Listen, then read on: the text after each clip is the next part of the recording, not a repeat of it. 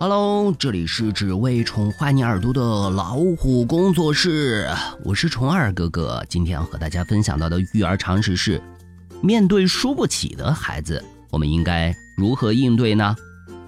生活当中，我们总会碰到一些输不起的大人或者是小孩儿，这些人的共同特点是，赢的时候得意洋洋，甚至得意忘形；输的时候又哭又闹，甚至是一蹶不振。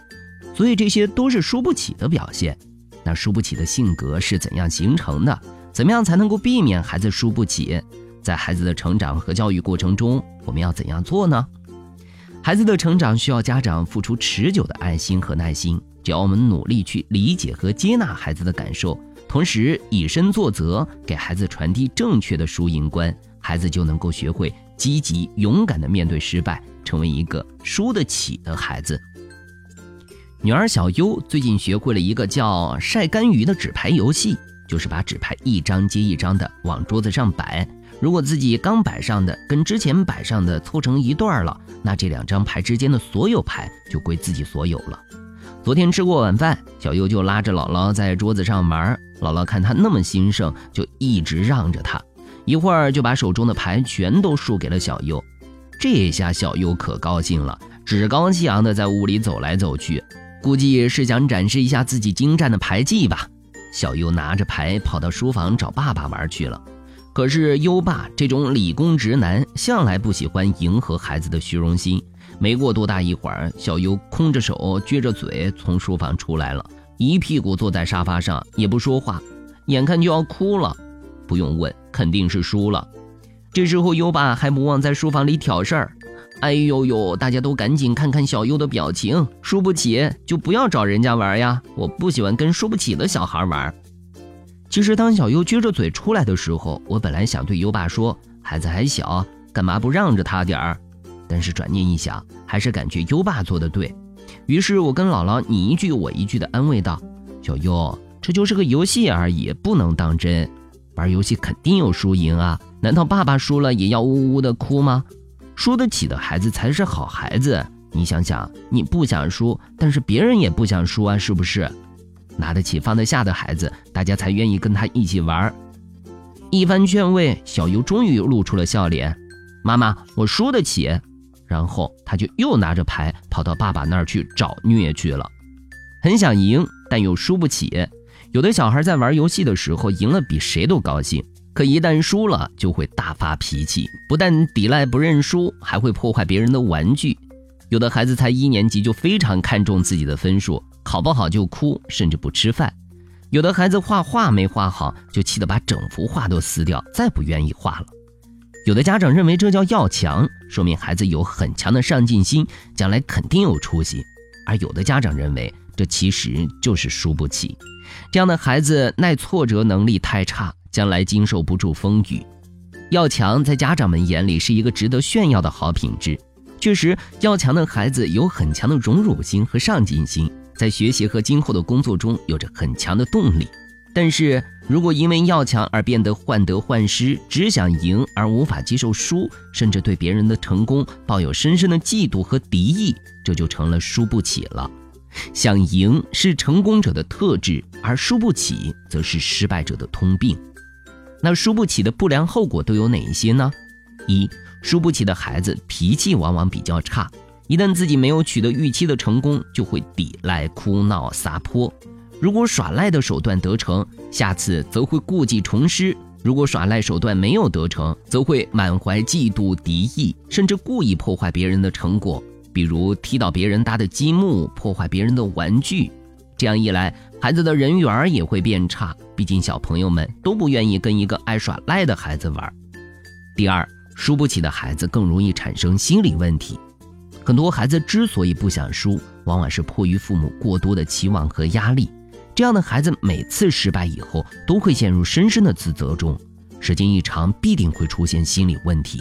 特别在高中阶段，问题尤为突出。很多高中生甚至不堪压力，选择轻生。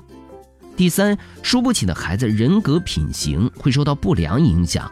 如果太过于看重输赢，孩子的价值观就会出现扭曲，就会为了赢而不择手段。那为什么孩子会表现的输不起呢？一，孩子的去自我中心化过程尚未完成。心理学研究发现，孩子的成长是一个自我中心化和去自我中心化的过程。零到两岁的孩子是一种没有自我意识的自我中心，从两岁左右开始，孩子开始发展独立的自我意识。但是由于对外在事物和自身缺乏客观的认识，常常表现出以自我为中心，在看到别人比自己好时，就会难以接受。孩子的去自我中心化是需要一个过程的，在这个过程中，孩子需要家长的理解和帮助。如果粗暴地对待孩子输不起的行为，孩子只能感受到更深的挫败感，其不当行为也很难得到纠正。第二，家长的输赢观直接影响孩子。当今社会，成功人士的成功经验被不断挖掘，各种关于孩子如何考上了哈佛、斯坦福等常青藤名校的故事也被一遍遍演绎。尽管家长都希望孩子有一个快乐的童年，但实际上，为了孩子能上一个好学校，许多家长依然是不惜重金。君不见名校学区房的价格一路飙升，就是一个明证。在这种现象背后，不能不说隐藏着家长的焦虑情绪。给孩子选择好学校、上补习班，唯恐孩子未来在社会竞争中落败。我记得我儿子刚上幼儿园不久，班主任就告诉我，我一个亲戚家孩子在某某学校，那里竞争很是激烈，孩子考试考九十八分就足以让家长着急了。某某学校当然是名校，老师的话里也透露出对这所学校的敬仰之情。如果九十八分的成绩就让家长焦虑，那么这个孩子你只能够赢，不能够输，这样的潜在信息也一定会在无形之中传递给孩子。第三是盲目与别人家的孩子比较，在你成长的过程中，是否总有一个别人家的孩子存在？某某某的钢琴弹得多好，都参加那么多次比赛了。某某家的孩子多有礼貌啊！家长们经常会有意无意的拿着自己的孩子跟别的孩子比较。说话比邻居家孩子慢三个月就开始着急了。孩子上学后写字写的不工整，就会对孩子说：“你看人家某某某的字写的多好，你怎么就不能学学？”家长的种种比较会加深孩子的挫败感，让孩子逐渐失去自信心。当孩子在竞争中落败，产生沮丧情绪时，就难免会发脾气，表现为我们看到的输不起。那当遇到孩子输不起的情况时，家长应该如何回应孩子，才能够真正帮到孩子呢？第一是倾听孩子，允许孩子发泄情绪。首先，我们可以试着去理解孩子。很明显，孩子非常希望自己能赢得比赛，他的好胜心很强，每一次失败都给他带来了挫败感、失望、沮丧的情绪，压倒了他。而奶奶在身边，实际上是让他感到安全的。研究表明，当一个灰心丧气的孩子感到安全时，他就会开始发脾气。孩子发脾气时，家长需要靠近孩子，理解孩子的感受，允许孩子发泄自己的负面情绪。比如，我们可以抱着孩子，对他说：“我理解你想赢的心情，输了比赛，你感到很失望、难过，对吗？”或者只是简单的抱着孩子，让他进行情绪的宣泄。有些家长认为，孩子大哭大闹的时候，应该阻止孩子。殊不知，这些情绪对于孩子来说意义重大。在家长的关注下，孩子痛快的发脾气，就能够重新感受到家长的关爱，从而排除烦恼，变得放松和乐于合作。当我们真正倾听孩子，他就会逐渐学会设身处地的理解他人，因为孩子将学习到我们对待他的方式，将来他也会用同样的方式对待其他人。第二个方法是以身作则，陪伴孩子慢慢成长。孩子是家长的一面镜子，如果家长在工作和生活中对输赢过于计较，孩子就会看在眼里，记在心里。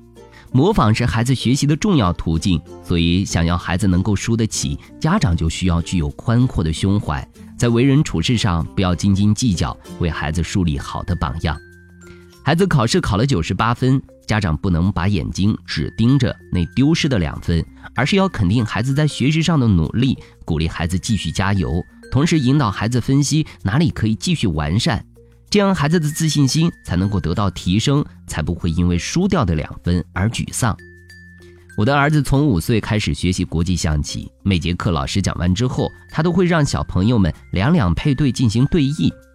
开始的时候，我儿子输了棋会表现得不高兴。但是没过多久，他就处之坦然了。我想，一方面他的去自我中心化过程逐渐完成，另一方面，在这种集体的环境中，他很快明白了输赢是兵家常事。当然，他也会分析他在哪里输了棋，并自己主动看书研究如何走棋。我们在周末的时候陪他下棋，他赢的时候很得意，输了也能够保持平静的情绪。第三，角色扮演培养孩子的同理心。在孩子因为输不起而犯各种错误的时候，我们不应该教训和呵斥，重要的是教给孩子下次出现同样的情况应该如何对待。在这里，家长不妨试试角色扮演。角色扮演游戏的主要功能在于把故事里的角色跟孩子真正连接起来，这种连接能够促使孩子把自己带入故事情节中，去体验故事的角色情绪情感，将自己与故事角色对照。从而产生好感乃至共鸣，潜移默化的教养就会在这样的过程中悄悄的发生。